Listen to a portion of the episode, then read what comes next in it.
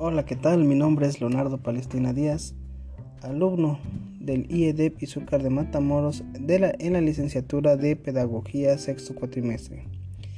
El día de hoy vamos a hablar de las fases del diseño instruccional y vamos a hacer un poco de referencia en el modelo del diseño instruccional ADI. Bueno, el modelo de diseño instruccional ADI se basa en cinco fases, análisis, diseño, eh, desarrollo, implementación y evaluación.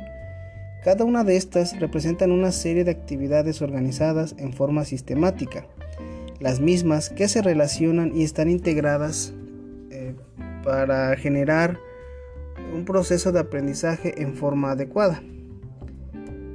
Estas fases eh, son una guía dinámica y flexible porque permiten la modificación y elaboración de nuevos procesos basados en la necesidad de la situación instrumental. ADI es un modelo interactivo de carácter global que sirve como marco de trabajo general para el desarrollo de diferentes proyectos, tanto presenciales como virtuales, con una metodología sistemática, eficiente y efectiva eh, para la producción de recursos educativos e instruccionales.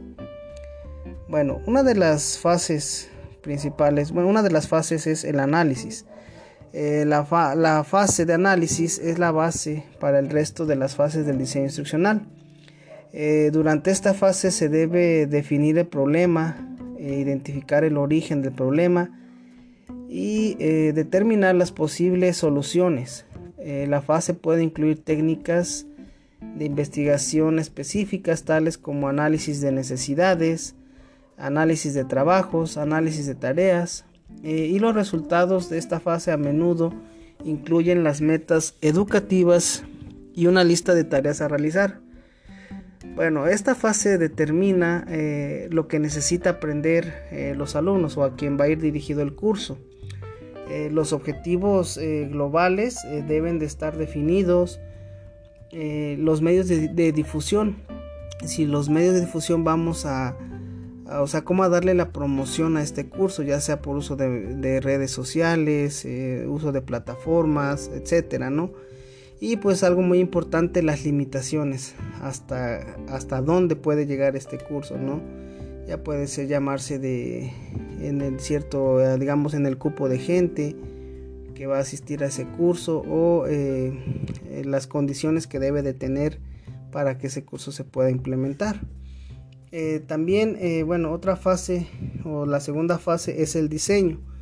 La fase de diseño implica la utilización de los resultados de la fase de análisis para planear una estrategia para el desarrollo de la instrucción eh, durante esta fase se debe delinear cómo eh, alcanzar las metas educativas determinadas durante la fase de análisis y ampliar los fundamentos educativos.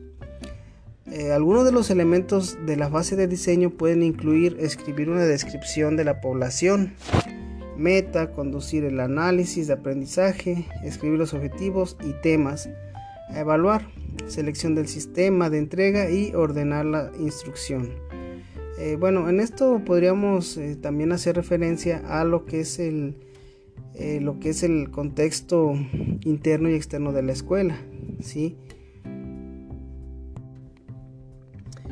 Bueno, sobre los componentes y acciones a desarrollar por parte del diseñador Sangra et al 2004, plantean un orden y una secuencia lógica plausible del proceso de diseño de contenidos en esta fase del procedimiento a seguir por parte del profesorado que asuma el rol de diseñador sería escribir los objetivos de la unidad o módulo, eh, diseñar la evaluación, este, planificar la formación, indicando las partes y el orden del contenido y diseñar actividades para el alumnado.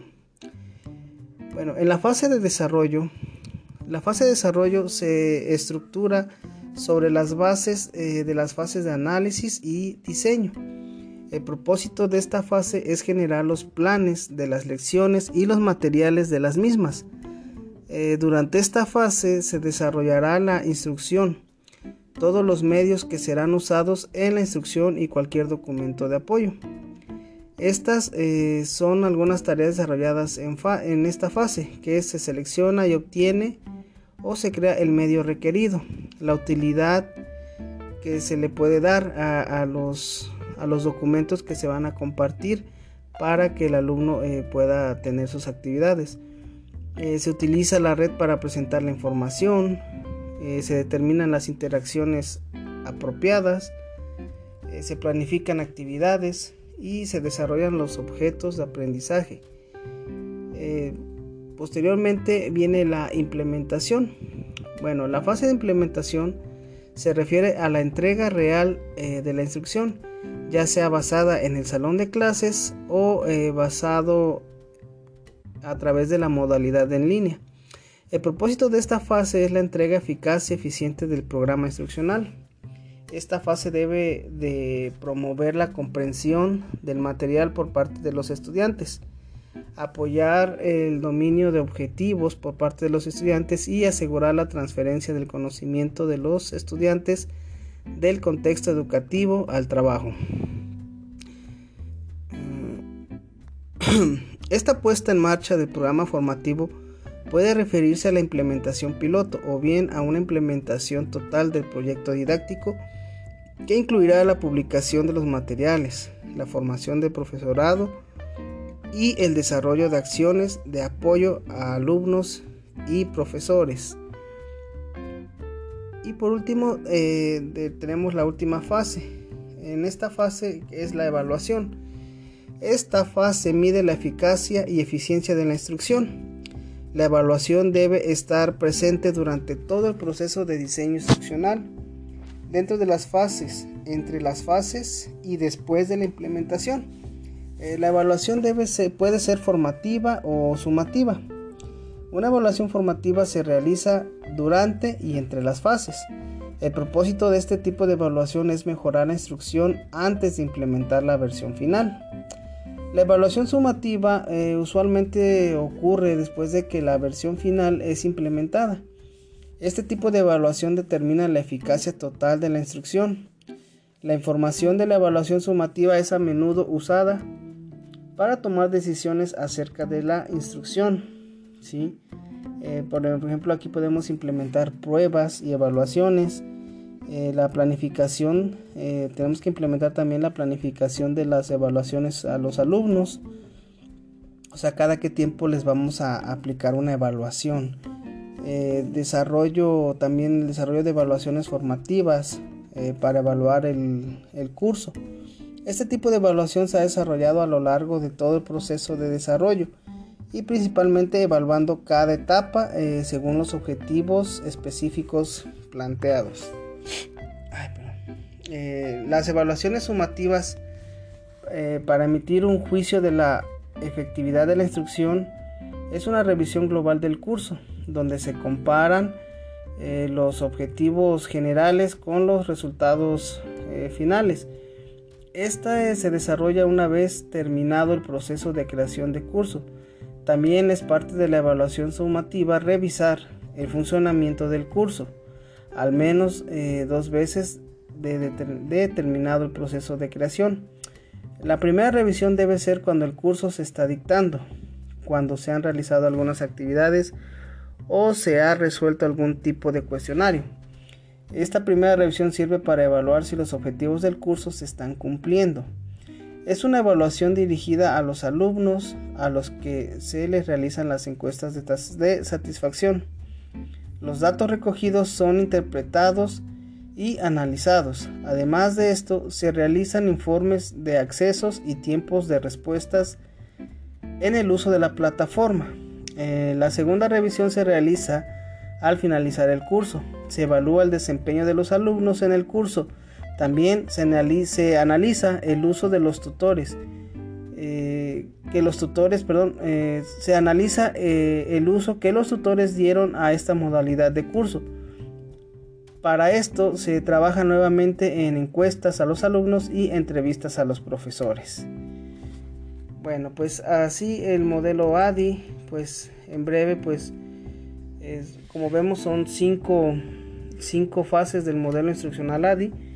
eh, es la fase de análisis, eh, la fase de diseño, la fase de desarrollo, la fase de implementación y la fase de evaluación. Eh, bueno, ya como conclusión, yo voy a, bueno, digo esto, que el modelo ADI es de fácil diseño y, ejecución comparado con otros modelos. el maestro es el lo utiliza, debe tomar, perdón, el maestro que lo utilice debe tomar ventaja de su estructura.